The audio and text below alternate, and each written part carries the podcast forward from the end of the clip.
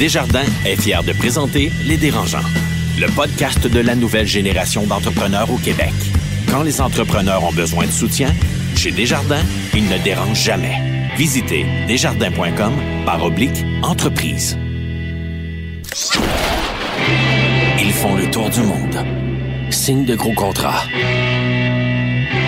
Écœurent pas mal de monde. Et nous racontent tout ça. Voici les dérangeants.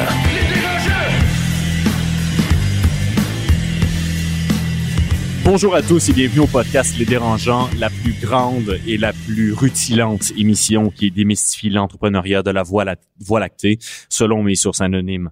Euh, je me présente, Mathieu Charret, journaliste au journal Les Affaires, culturiste, évidemment, poète et ami des animaux. Car cette semaine, j'ai l'insigne honneur d'être accompagné de trois rares euh, spécimens du monde animal de l'entrepreneuriat. Fin renard, la nature n'a plus aucun secret pour lui il nous arrive directement de l'Abitibi-Témiscamingue, Jean-Daniel Petit de B-Side et d'Abitibi Co. Bonsoir tout le monde. D'un spécimen plus urbain, le très charnel, le très voluptueux, le tigre de Laval, Monsieur Carlo Coccaro de Math et Mon Monde. Bonjour Carlo. Bonjour Mathieu. Et du phénix de l'entrepreneuriat, car il est beau, car il est fier et qu'il a le plus beau pelage. Monsieur Étienne Crevier de Biogénique. Mathieu, sincèrement, on, on va retravailler. Et en prime, pour ajouter un peu de bon sens à tout ça, hein, je pense que ça va nous faire du bien, on a invité Monsieur Jordan Lebel, professeur de marketing à la John Molson School of Business de l'Université Concordia. Bonjour prof, comment allez-vous? Bonjour, ça va très bien. Messieurs, êtes-vous en forme? Parce qu'on a un gros, gros programme en perspective ce soir? Ben écoute, toi, t'es clairement en forme, donc ça me met dans le, ça me met dans le mood, hein? Ça, ça donne le goût, hein? Ouais. Toi, t'es Ouais, quel ouais. animal? Raton laveur ou? Euh, je te dirais euh, léopard. OK. Ouais, il me charnel, sensuel. C'est les cheveux gris sur le côté. Ah, je je l'aimais, lui. Donc, euh, d'abord, on est sorti de notre tanière hein, pour une fois de l'Université Concordia pour enregistrer devant public au Desjardins Lab. Vous êtes pas trop nerveux? Un peu. Sincèrement, oui, quand même. Il y a- Ouais. il y, a le shake. Ah, ça, ça va bien se passer, Étienne. Euh, on a aussi le plaisir d'accueillir la ministre de l'Économie, de la Science et de l'Innovation, la ministre caquiste, euh, pardon, libérale, Madame Dominique Anglade. Bonjour, Madame Anglade. Bonjour. Inquiétez-vous Quel, pas, euh, madame. quel animal m'avez-vous réservé, par contre? C'est Ah, ça, mais ma- ça, je laisse au dérangeant le choix Ah, de vous déterminer bon. l'animal. Est-ce que vous avez des suggestions, messieurs? Mais d'un autre côté, Mathieu, on n'est pas aussi éduqué que toi. hein, Ah, c'est vrai euh, que la culture. Donc ensuite, une discussion sur le rôle de nos entrepreneurs dans la société. Est-ce qu'il faut viser la rentabilité à tout prix ou est-ce que nos entrepreneurs ont la responsabilité de redonner à la société et comment redonner? Bref, est-ce que c'est payant d'être responsable? Donc pour se réchauffer, on commence avec la question dérangeante de la semaine. Messieurs les dérangeants, je vous invite tour à tour à choisir un numéro de 1 à 10 et je vous pose la question associée au numéro. Il n'y a pas de fuite, hein, faut répondre. Êtes-vous prêts? Allons-y. Oui. Étienne, t'as l'air prêt? 1 à 10? 7. 7. T'es un entrepreneur québécois, Étienne. hein? Euh, pas mal. Qu'est-ce que t'as acheté de québécois dans la dernière semaine? Dans la dernière semaine, hey, ouch. Je pense des noix. Des noix. Ah, Des, Des fraises. J'ai acheté des fraises du Québec. des fraises Euh, du Québec. Ouais, il était très Ok. bonne. Bonne réponse. Bonne réponse. Carlo? Euh, numéro uno. Oh Si t'avais à choisir entre ton amoureuse, ta femme, ta douce moitié ou ton entreprise, tu devais choisir. Qu'est-ce que tu ferais? Sans, sans aucune hésitation, ma femme. Il y a même pas, il y a aucune hésitation, là. Tu viens de faire La vie vaut pas la peine d'être vécue sans ma femme. Ah. On se rend compte que ta Ah. femme écoute les. Oh, wow. Je pense que ça mérite même applaudissement. C'est sa femme. C'est sa femme qui gère l'entreprise. C'est ça. L'entreprise est rien sans Vrai. elle. Donc, Et que les clés de la maison. Je tiens juste à dire quelque chose. J'étais à l'ouverture du CHUM et il y avait moins d'applaudissements quand même. il y avait quand même quatre ministres. Donc, Et euh, JD? Euh, deux. Deux. Si t'étais pas entrepreneur, tu ferais quoi? Honnêtement, probablement ermite dans le bois. Ermite dans le. Non, j'ai comme euh, les les deux extrêmes, tu sais, d'aller euh, conquérir un peu euh, le monde, développer, développer, développer, ou sinon, je pense que j'irais tout simplement me retirer très loin. Intéressant. Fait qu'on a une ermite en résidence au centre-ville de Montréal, mesdames, messieurs. C'est assez rare quand même. Donc, euh, merci pour vos réponses franches, messieurs. On fait une courte pause et on revient avec la ministre de l'Économie, de la Science et de l'Innovation, Madame Dominique Anglade.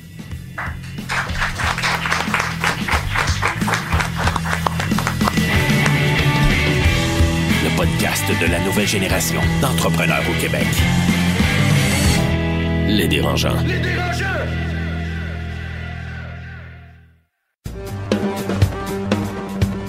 À l'école de gestion John Molson de Concordia, nous formons la prochaine génération de propriétaires d'entreprises et de gens d'affaires. Nous offrons plusieurs cours, dont un certificat de deuxième cycle en entrepreneuriat. Pour plus d'informations, concordia.ca barre oblique GCE.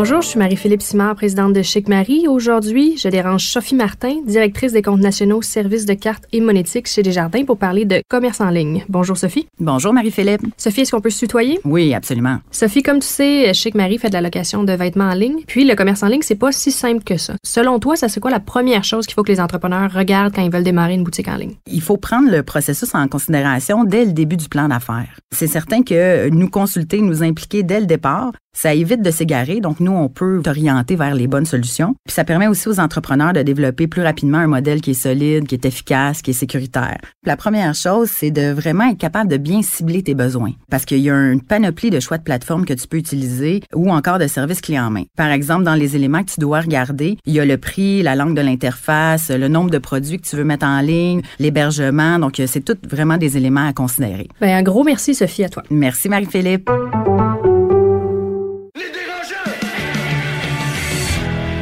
Les dérangeants. L'entrevue de la semaine est une présentation de Millésime Up, la nouvelle division du groupe Millésime dédiée aux besoins de recrutement des startups. Pour en savoir plus, visitez millésimeup.com. Donc, de retour aux dérangeants, messieurs Carlo Coccaro, Étienne Crevier, Jean-Daniel Petit et monsieur Jordan Lebel, qui est notre invité spécial de l'Université Concordia. Euh, donc, on passe à l'entrevue, euh, messieurs. Mais euh, d'abord, je voudrais saluer la ministre Anglade qui a eu la gentillesse d'accepter notre invitation. Merci beaucoup, Madame Anglade. Ça me fait plaisir. Madame Anglade, vous êtes née à Montréal de parents haïtiens exilés politiques. Vous avez travaillé, entre autres, chez Procter Gamble, Nortel, McKinsey Company. Vous avez présidé la Jeune Chambre de commerce de Montréal, siégé au CA de la Chambre de commerce du Montréal métropolitain. En 2012, vous devenez présidente de la CAC. Après avoir quitté ce poste en 2013 pour être PDG de Montréal International, vous êtes élu député de la circonscription montréalaise de Saint-Henri-Sainte-Anne au partiel du 9 novembre 2015 sous la bannière libérale. Vous êtes maintenant ministre de l'économie, de la science et de l'innovation et ministre responsable de la stratégie numérique depuis le 28 janvier 2016. Une femme occupée quand même. Hein? Quand même. Quand même. Faut que je le dise, ouais, assez occupée. Toujours quelques secondes ici et là, non? Comme, euh, Comme quoi?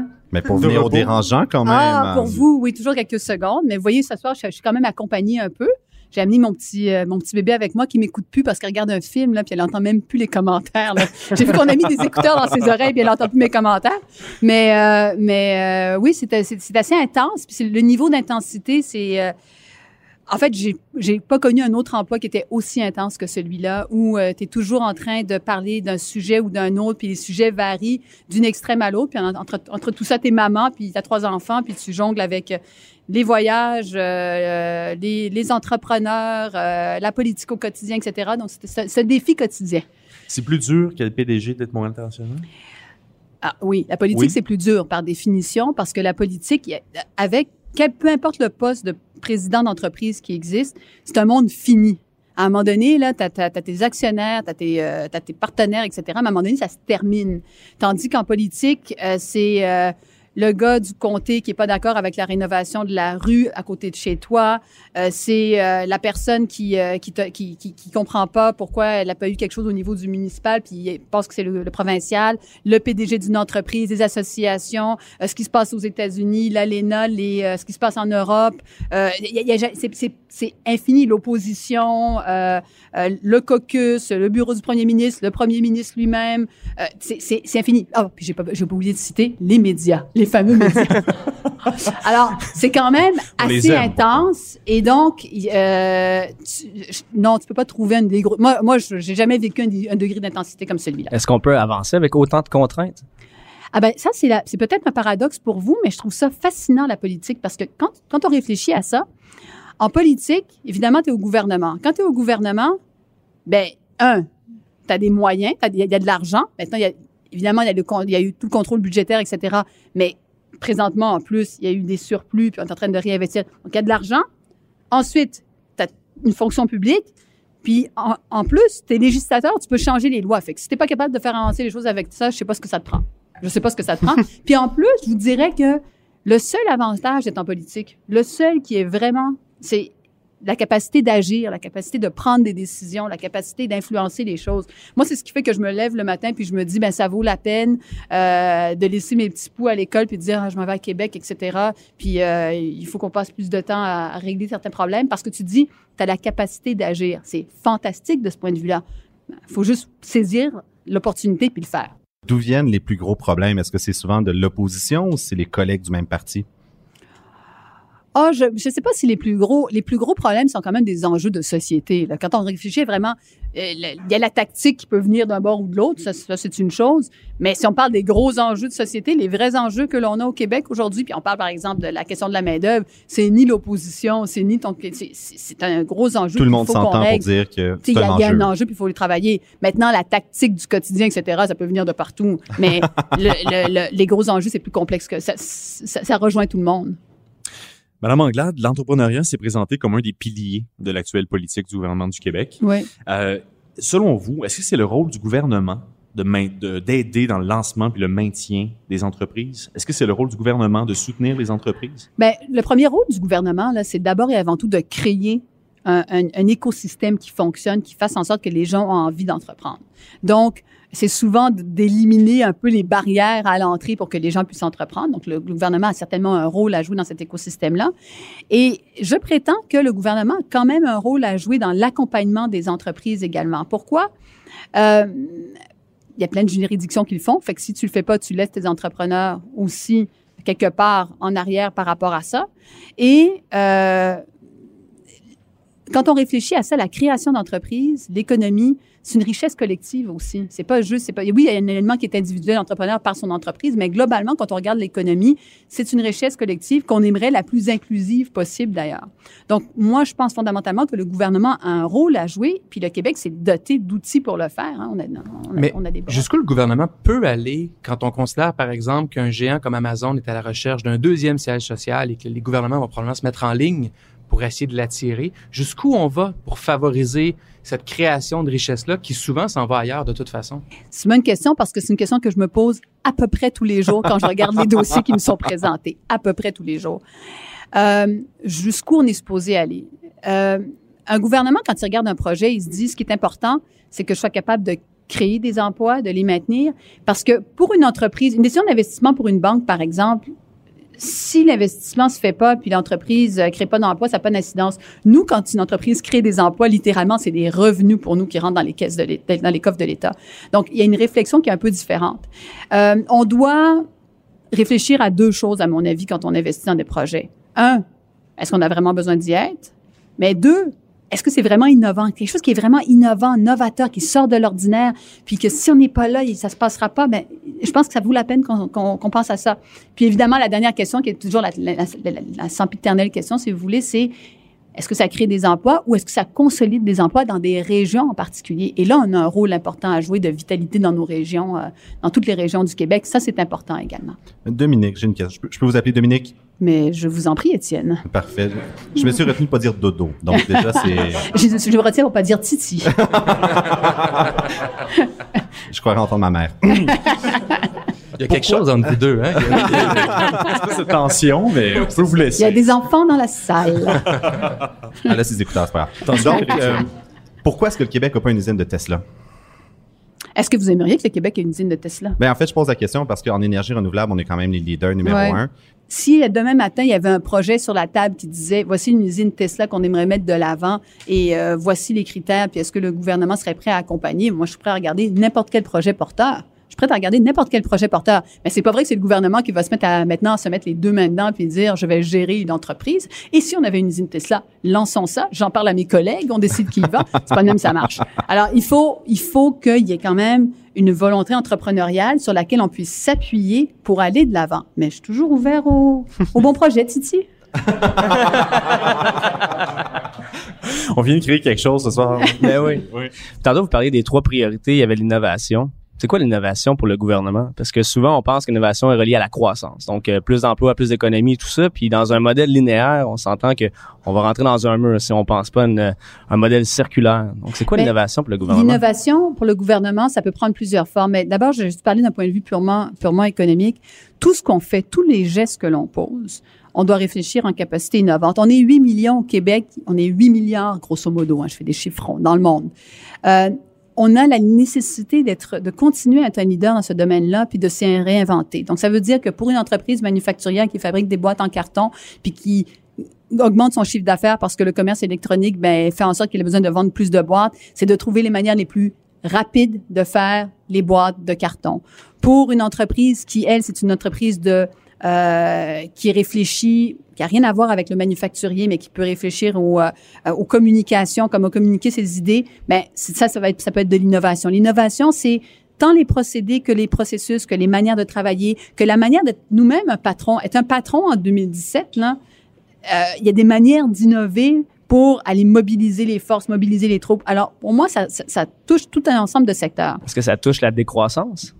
Qu'est-ce que vous voulez dire par décroissance? De consommer moins, consommer mieux, de Consommer réduire, mieux. Ben, réduire notre, notre consommation. Ben, il y a toute la question de l'impact environnemental. Dans toutes les décisions que l'on prend, on doit être très conscient euh, de la, la nécessité d'avoir une économie qui soit durable.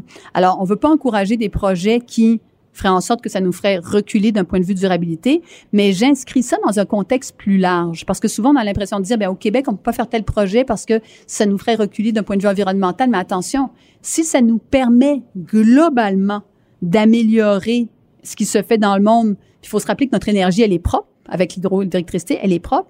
Ben, on devrait peut-être en profiter parce que c'est un impact positif globalement dans le reste du monde. Donc, il y a cette réflexion-là aussi à- à faire.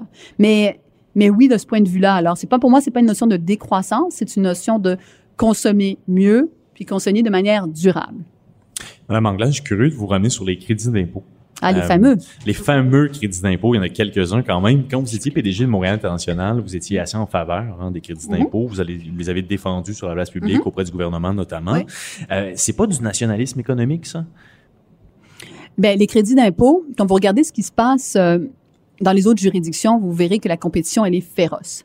Puis le Québec ne peut pas être tout pour tout le monde. Mais un taux d'imposition plus faible au lieu de crédit d'impôt, ce serait pas la solution? Ben, pour les entreprises, vous voulez dire? pour les entreprises? Ben, les entreprises sont pas hyper taxées hein, ici. Qu'est-ce que vous en pensez, là. messieurs? Ben, en fait, les crédits d'impôt, sincèrement, moi, je suis vraiment pour ça parce que, petite anecdote, euh, je négociais avec une entreprise. euh, Titi est d'accord. en fait, non, mais sincèrement, c'était assez épique parce que j'ai, euh, il y a environ trois ans de ça, on négociait avec un fonds américain. Puis quand j'ai dû dire, au fond, faut que je demande la permission au gouvernement parce que j'ai eu des crédits d'impôt et si je déménage, je dois les rembourser. Ils ont quitté la table en demandant, mais dans quel pays communiste est-ce que tu vis? Donc, c'est la meilleure façon de garder nos entreprises. Des crédits d'impôt remboursables si la propriété intellectuelle ou si le siège social déménage.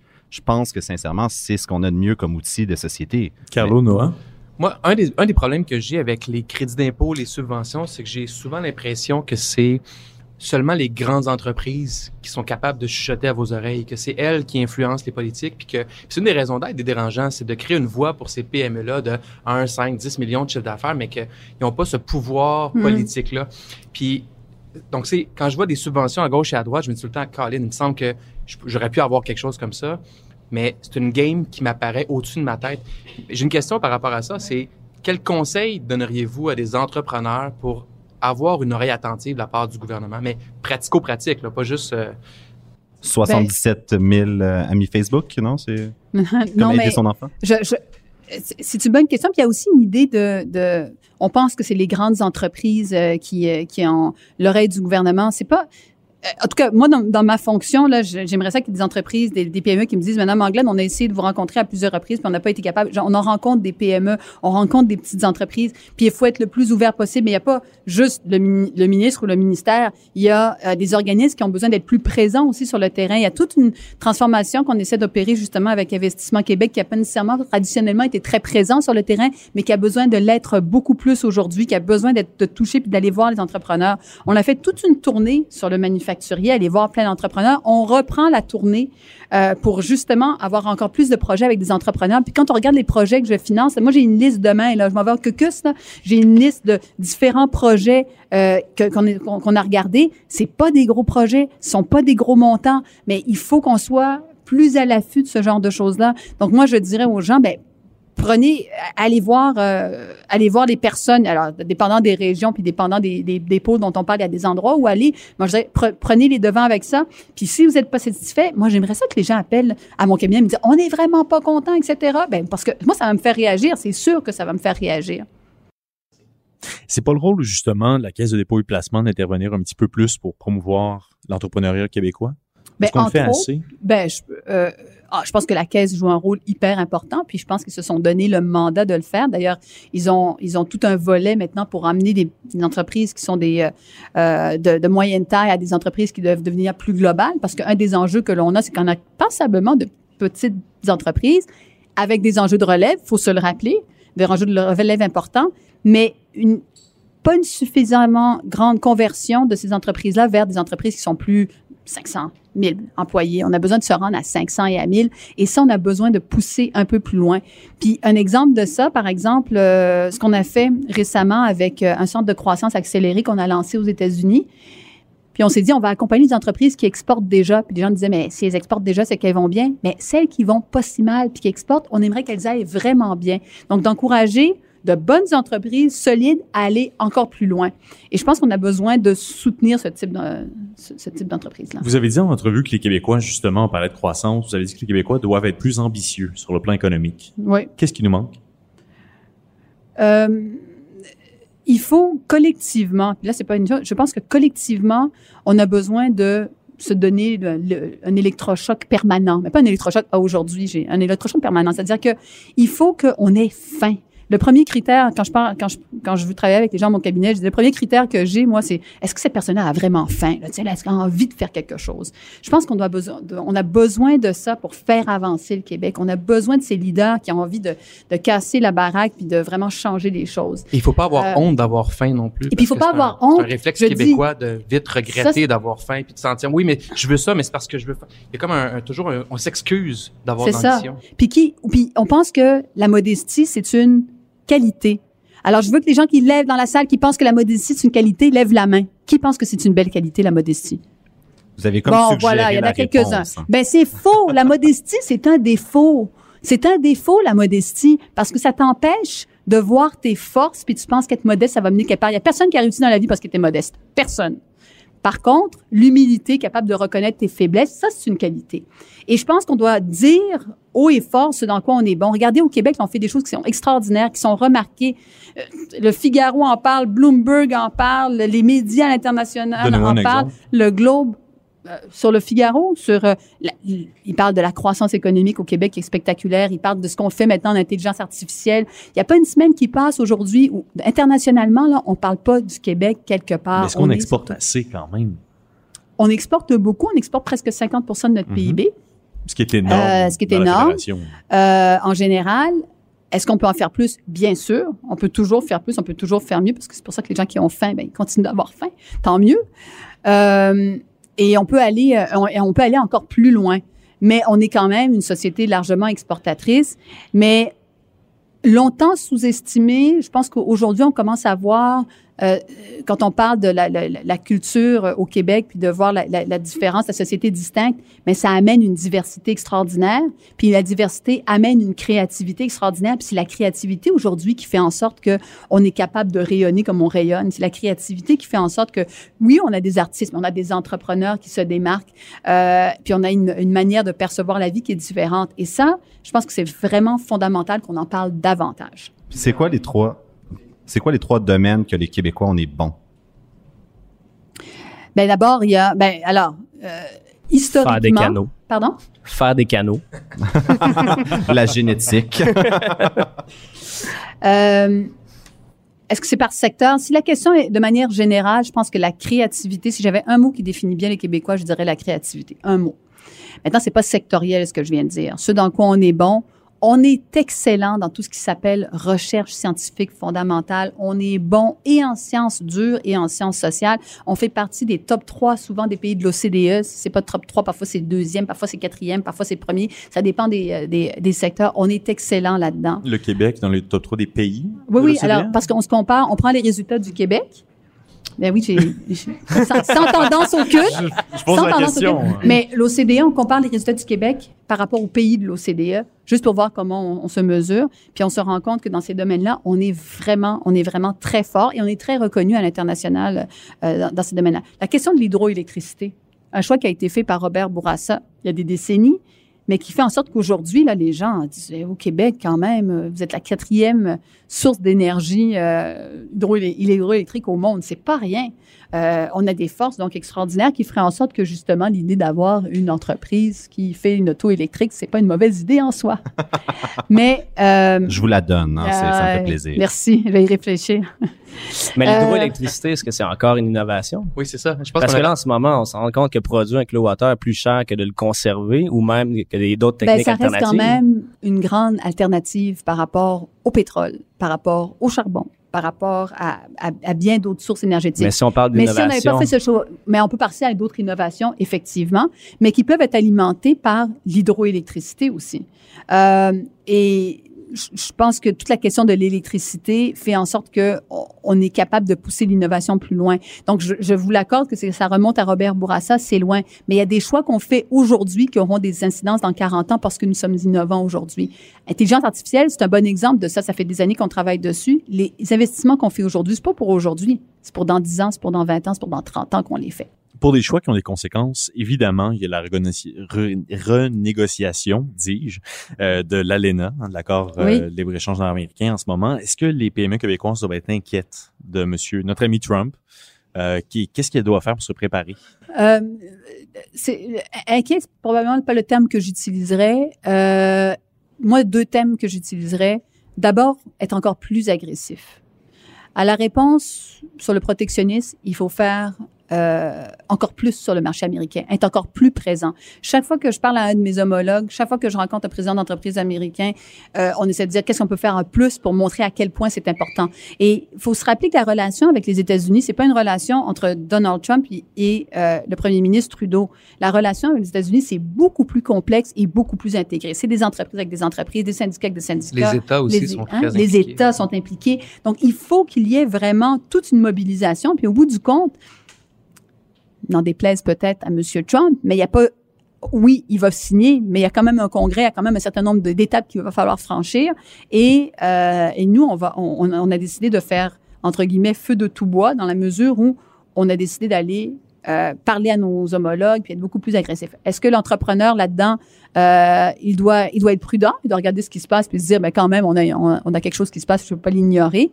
Mais surtout, surtout, à la réponse du protectionnisme, il faut être encore plus agressif. C'est ça qu'il faut qu'on fasse. Est-ce que vous recommanderiez à des entrepreneurs de se lancer dans l'arène politique? Ah ben moi, vous êtes bienvenue, hein. ah, vous êtes bienvenue, hein. Mais d'avoir fait le On saut, est. euh, est-ce que c'est les mêmes qualités que ça prend de, pour être entrepreneur et politicien? De Montréal International à... C'est ça pas. Il y a des qualités entrepreneuriales qui, à mon avis, seraient très bénéfiques d'avoir euh, en politique. Donc, il y a ce volet-là qui est d'entrepreneuriat, etc. Ça, ça l'aspect de vouloir entreprendre des, choses, je pense que c'est très bon. Euh, il faut être prêt à vivre avec euh, avec la, la, la game politique.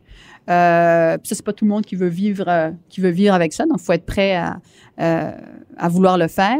Mais je pense que plus nous avons des gens du secteur privé ou des gens qui ont entrepris des choses, ça peut être de l'entrepreneuriat social également qui décident de se lancer en politique, ma foi, c'est une bonne chose parce que ça amène des idées dérangeantes, justement. Oh! Et, et on, a, on a donc euh, besoin de se mettre au défi quotidiennement, puis de se challenger quotidiennement, de se mesurer. Moi, mon équipe, là, chaque fois que, tantôt quand on va sortir, la personne qui est, qui, qui est pas loin ici, je vais lui dire, bon, c'était comment? Qu'est-ce que j'ai fait de bien? Qu'est-ce que j'ai pas fait? euh, Qu'est-ce que j'ai fait de pas bien? Donne-moi une note. Comment est-ce qu'on s'améliore? Il faut toujours se remettre en question parce que c'est comme ça qu'on qu'on arrive à s'améliorer puis à être bon. Puis en politique, tu as une responsabilité d'être bon, pas juste pour toi, pour la collectivité, c'est encore plus important. On termine sur une dernière question, Madame Anglade. Euh, le débat tout à l'heure va avoir lieu après votre passage sur la responsabilité versus euh, la rentabilité. Vous, Mhm. après la politique, Mhm. bon, euh, qu'est-ce qui vous attend? Est-ce que vous voulez vous impliquer? Vous êtes toujours impliqué socialement, vous êtes toujours impliqué dans le monde des affaires. Qu'est-ce si demain matin ça fonctionne plus la politique? Bon, vous souhaite que ça fonctionne, mais qu'est-ce qui se passe? Moi, je regarde votre panel, là, puis je me dis, vous auriez besoin d'une dérangeante. On a deux excellentes de dérangeantes, mais il y a le Elles Parti québécois qui cherche là. la charité. Je sais pas si Non, mais Mathieu, on cherche la parité. Le dodo est toujours la bienvenue. hein. Merci beaucoup, Madame Anglade, pour votre passage à l'émission. C'est moi qui vous remercie. Merci. De l'autre côté, Merci beaucoup.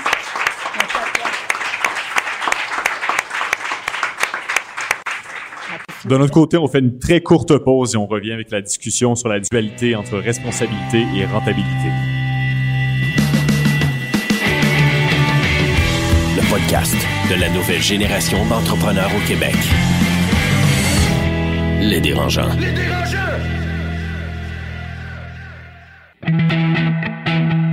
Écosystème, une capsule pour les entrepreneurs nouvelle génération, signée Université Concordia.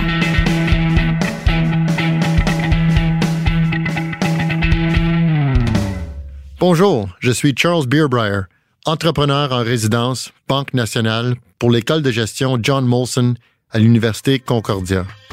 Les jeunes entrepreneurs me demandent souvent quelles sont les stratégies que je recommande pour mieux gérer son temps? C'est important d'avoir un plan hebdomadaire avec des objectifs clairs et de les diviser en tâches plus petites. Assurez-vous de créer une liste avec les tâches importantes à accomplir chaque nuit pour la journée suivante de déléguer à des bonnes personnes, de vous concentrer sur ce que vous faites de mieux. Pour plus d'informations, concordia.ca barre oblique GCE.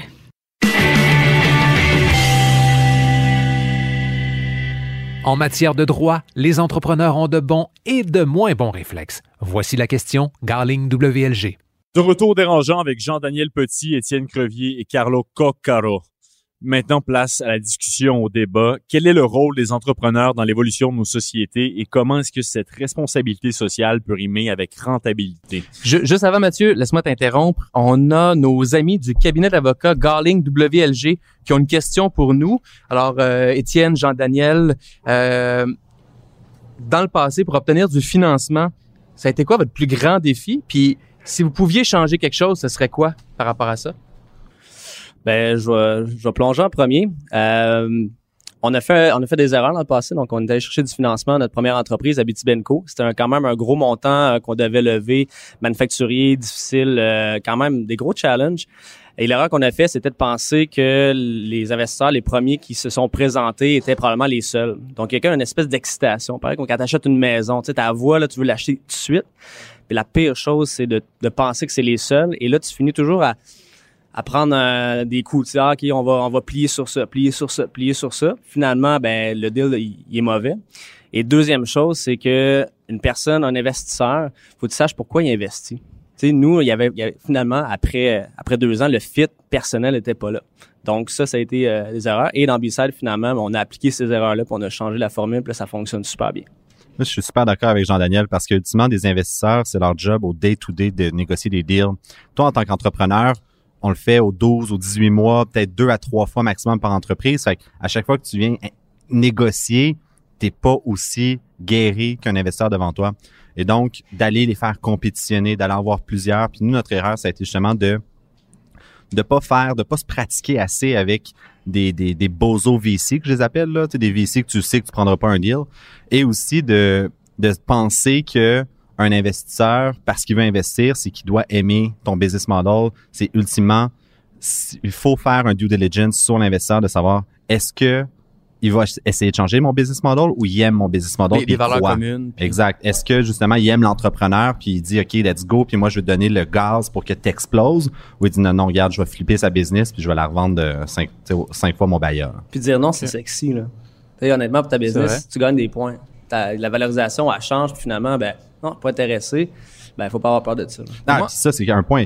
Tous les investisseurs disent jamais non. Ils disent toujours peut-être. Ah ouais, j'étais là il y a six mois quand t'es venu me pitcher. J'ai jamais dit non. Là, ça m'intéresse encore. Ça arrive tout le temps. Ils ont-tu toujours cette voix-là aussi? Oh ouais, tout le temps. Puis toi, Carlo? C'est Ben, dommage.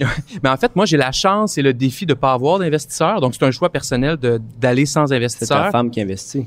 Ma femme, elle investit en moi. Oui. Et moi, après ça, j'investis dans l'entreprise. Euh, Puis les enfants là-dedans, les enfants, euh, ils investissent aussi. euh. c'est Mais le en- fruit de l'investissement. Exactement. Oh. Mais en fait, euh, moi, je dirais plus en termes d'investissement, ça a été des prêts, des prêts fonds de roulement.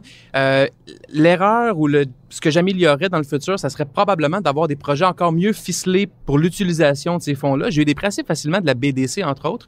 Euh, ça a été un partenaire extraordinaire dans ces prêts-là. Euh, tellement que ça a été peut-être un peu trop facile, puis certaines parties de cet argent-là peut-être été mal dépensées ou pas dépensées de façon optimale. Donc, c'est à refaire. Je m'assurerais de mieux ficeler mes trucs pour être sûr que ce soit 100% rentable. C'était la question Garling WLG. Pour les conseils de l'équipe Garling WLG, rendez-vous sur la page Facebook des dérangeants.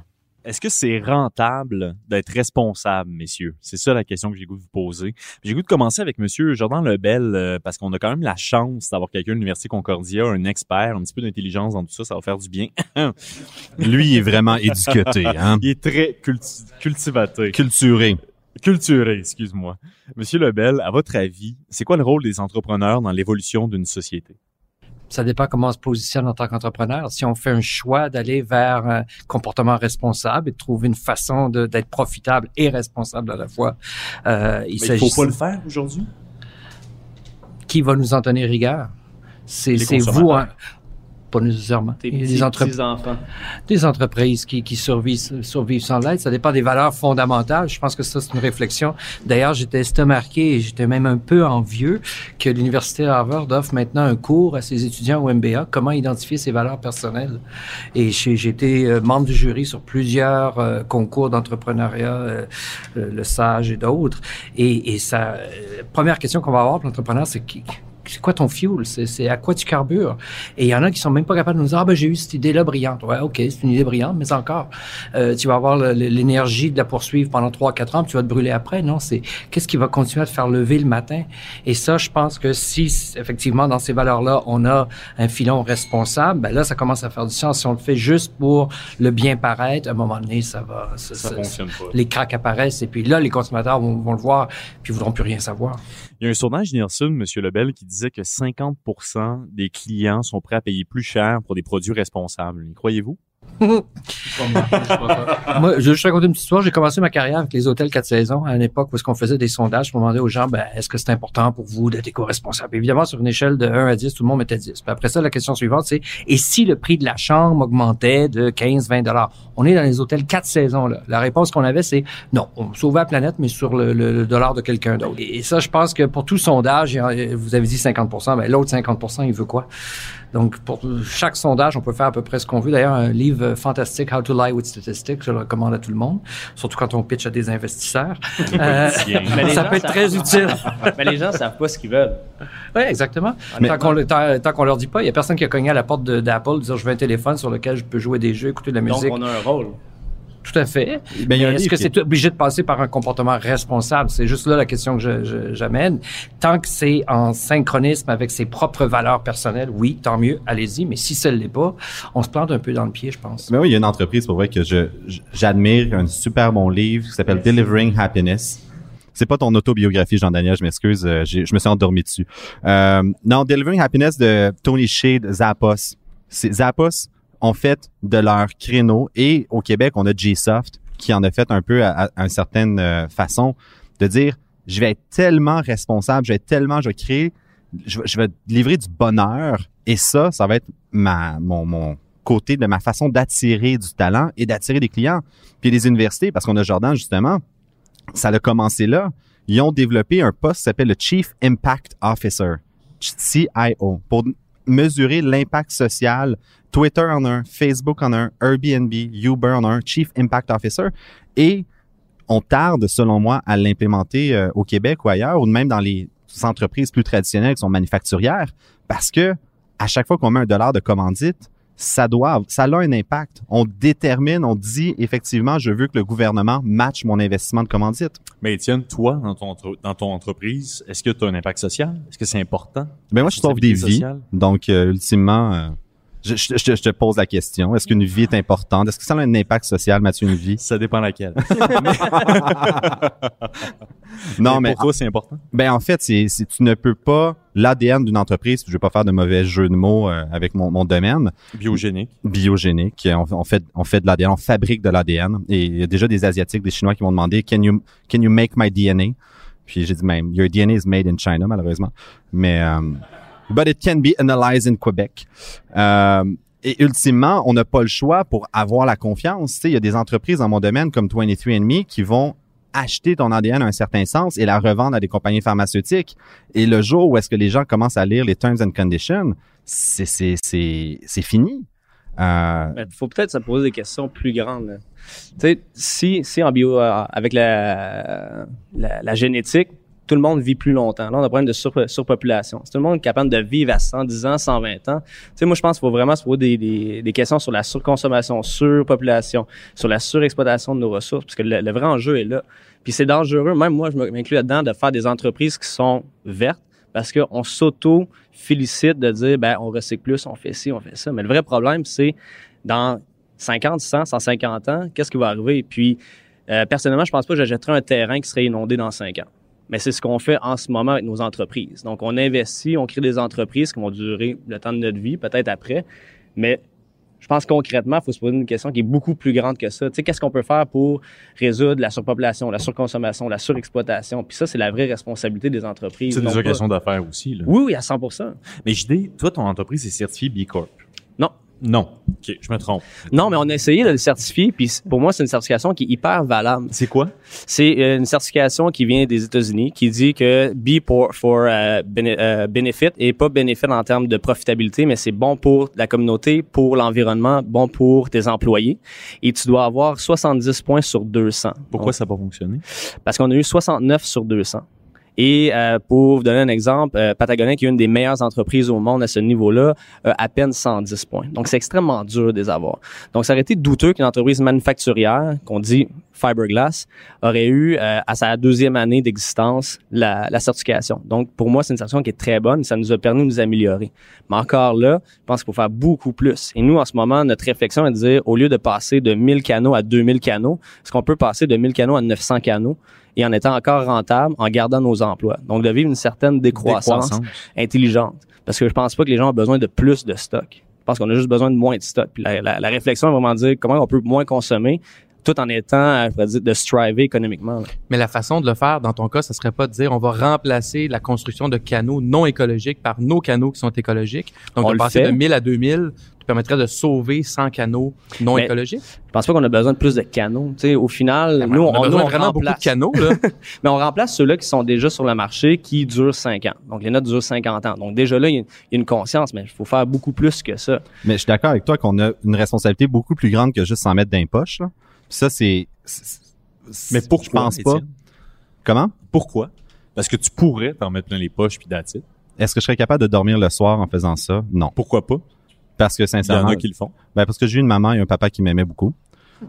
Puis ultimement, non, mais ça revient aux valeurs. Puis quand tu te lèves le matin, est-ce que pourquoi tu le fais? Si la raison c'est de t'en mettre plein les poches, j'aurais été au HEC, j'aurais fait euh, finance et mais sincèrement, j'aurais pas été euh, épanoui. T'es entrepreneur pour changer le monde. Ben ultimement, c'est la motivation. Puis il y a des entrepreneurs qui veulent s'en mettre plein les poches puis ils font un an et demi. Ou ils me disent, mais il y a beaucoup d'entrepreneurs qui viennent me voir puis disent, moi je me donne six mois puis si ça n'a pas marché dans six mois, je vais faire autre chose. C'est pas le temps qui est important. C'est- ultimement, c'est pas l'intensité, c'est le temps que tu donnes pour être capable de dire comment ça va prendre le temps de changer le monde ou d'implémenter ma vision. Et je préfère bien plus avoir un environnement pour mes employés qui leur permette de changer le monde, puis d'avoir des gens qui ont les mêmes valeurs autour d'un but commun que, comme Jean-Daniel dit, de dire, ben, c'est à moi de gérer la surpopulation. Malheureusement, je suis pas un expert en démographie urbaine ou en démographie euh, mondiale, mais je suis un expert en génétique. Donc, je vais faire de mon mieux pour avoir une entreprise en génétique qui a une équipe qui est mobilisée socialement pour faire de son mieux. Puis là, c'est de voir aussi une transition. Tu sais, on dit qu'on est très idéaliste, mais il faut être réaliste. Puis après ça, je trouve le danger, c'est que si on, on frappe des murs, on devient cynique. Fait que l'espèce de ligne est très mince. Là. Fait que si tu es juste idéaliste, t'es pas capable de faire de l'argent, ben là, tu deviens cynique, puis ta vie est finie. Fait que à la place de se rendre là, mais je pense qu'il faut faire des, des, baby steps. Puis c'est pas pour rien que nous, notre entreprise, elle est pas comme 100% euh, on va dire green, parce qu'on serait pas rentable. Mais graduellement, on le devient, et là, d'étape en étape. Je pense que c'est beaucoup plus important de partir avec l'intention, la vision de l'être, et d'être rentable et là de se donner les moyens de son ambition aussi. de l'argent parce que tu es green ou parce que tu vises à être responsable? On n'en perd pas. Par contre, on se rajoute des obstacles. Donc, Mais le reste, moi, j'en ai. Est-ce que tu as du recyclage dans ton entreprise au moins? Certainement. OK. Non, mais ça, en fait, le, plus gros défi, c'est d'intégrer une culture d'entreprise. Et ça, c'est super, super important. Donc, de dire que les, les, les entrepreneurs euh, ont une vision, puis ils veulent euh, être justement avoir une responsabilité sociale, ça vaut rien si les employés le vivent pas et eux aussi emboîtent le pas. Donc, je pense que c'est la principale tâche à faire. Tout à fait. Puis la question aussi, ça revient à dire, c'est quoi la notion de succès, tu sais? La notion de succès pour un entrepreneur, moi, je crois, il y, a, il y a la réussite, qui peut être la réussite financière, le nombre de clients. Mais toi, clairement, Carlo, la surpopulation n'est pas un enjeu dans ton cas parce qu'à trois enfants. Ouais. Non, mais l'éducation, c'est prouvé que plus les gens sont éduqués, moins ils font d'enfants et une des, des, des, des solutions pour la surpopulation est l'éducation. Oui, mais je vais finir mon point quand même que j'avais en tête parce que là, c'est un, peu un sauveur. Oui.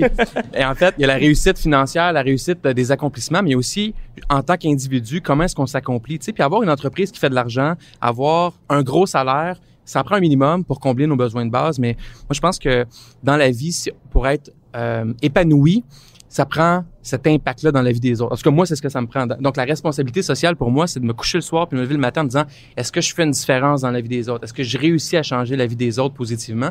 Si la réponse c'est oui, c'est clair qu'il faut que j'en fasse de l'argent. C'est clair que mon entreprise doit être profitable, mais juste ça. Moi, je pense qu'en en, en 2017 ou les années qui s'en viennent, on est un peu, on peut être aussi puissant que les grandes familles du Moyen Âge, là, tu sais, qui, qui avaient des, qui amenaient des, des changements d'innovation dans les dans les, euh, les villes dans les pays. Les entrepreneurs ont ce pouvoir-là dans le modèle économique dans lequel on est, mais on a la responsabilité qui vient avec d'avoir un impact. En tout cas, d'y penser clairement à cet impact positif-là. Ça, Mais ça me fâche. Monsieur Lebel, est-ce que vous trouvez que les jeunes entrepreneurs je, je, je réfléchis encore parce que tout à l'heure, on a interpellé le domaine de l'éducation. Puis moi, Oui. ce qui me traumatise un peu, c'est à savoir, puis j'aurais le goût de vous poser la question, on n'a peut-être pas le temps, là, quelles connaissances, On quelles compétences n'avez-vous pas reçues à l'école qui vous auraient vachement servi? Vous avez mentionné tout à l'heure la, la difficulté de ne pas devenir cynique, par exemple. Bon, euh, Faire et- mes et- impôts. Oui, comment, comment fait, l'his- juste tirer son épingle du jeu? Juste, juste des cours d'histoire adéquats.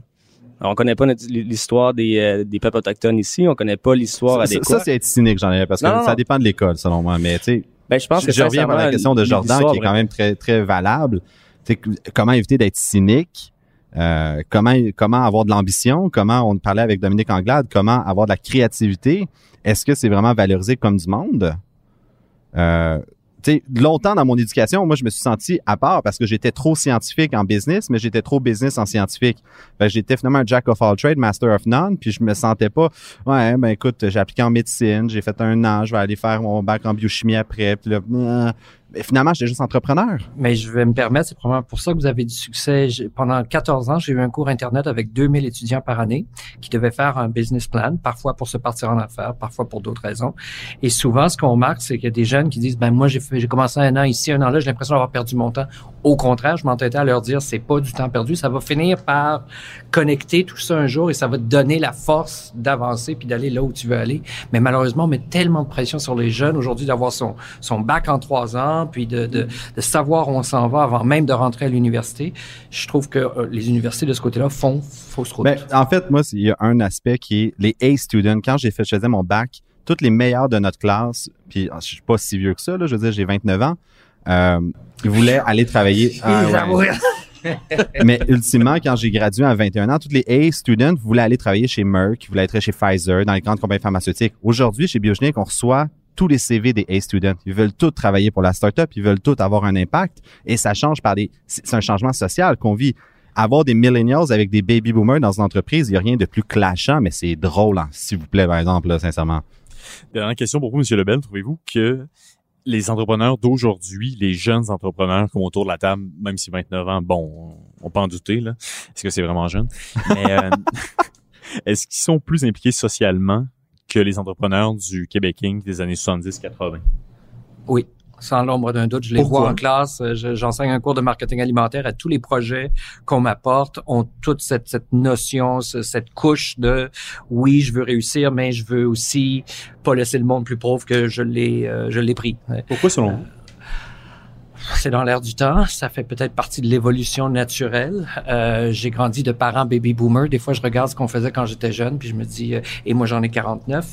Euh, Toutes mes condoléances. oui, et malheureusement, mais, mais, euh, euh, je pense que c'est vraiment dans l'évolution et dans ce qu'on nous a transmis de génération en génération, puis de- du fait qu'on s'est exposé au Québec à d'autres choses. On est sorti, euh, on est allé ailleurs, on est allé voir ce qui se fait ailleurs, on a fait des contacts ailleurs, et tout ça nous nourrit et nous amène justement à voir autrement, à voir ailleurs. Mais Je on pense est que les œillères sont, sont- les œillères sont beaucoup plus petites qu'avant. Et dans les années 80, euh, genre, pas d'internet, un peu d'information, personne vient de la région, ben on n'était pas exposé à grand chose. Maintenant, le monde c'est un monde et on a tellement d'informations partout, c'est impossible de faire l'autruche. Et je pense que ça, ça, ça amène une grande différence. T'arrives à t'étudier au cégep, université, c'est impossible de ne pas voir les défis de notre société et c'est quand même un défi après ça de vivre personnellement dans une crise de, de début vingtaine. Bon, ben, je vais faire abstinence de tous ces problèmes-là pour finalement juste conduire une carrière standard. Mais donc, on est d'accord qu'il y a plus que l'argent dans. à 100 C'est rassurant. Carlo, haussé les sourcils, mais. Oui, non, non, non, je suis, euh, j'ai pas plus d'accord que moi. euh, et tout ce qu'on, le, le- le propos sur les enfants, je l'ai pas compris tout à l'heure, mais les- les- les- de- de- c'est clair que c'est important. ouais.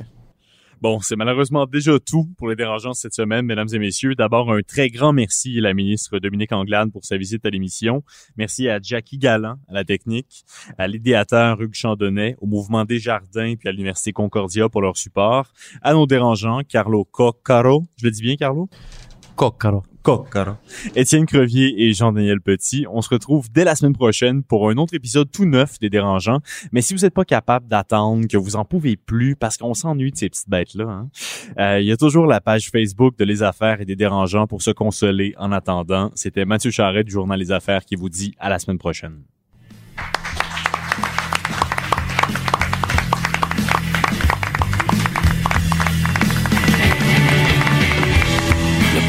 De la nouvelle génération d'entrepreneurs au Québec. Les dérangeants. Les dérangeants!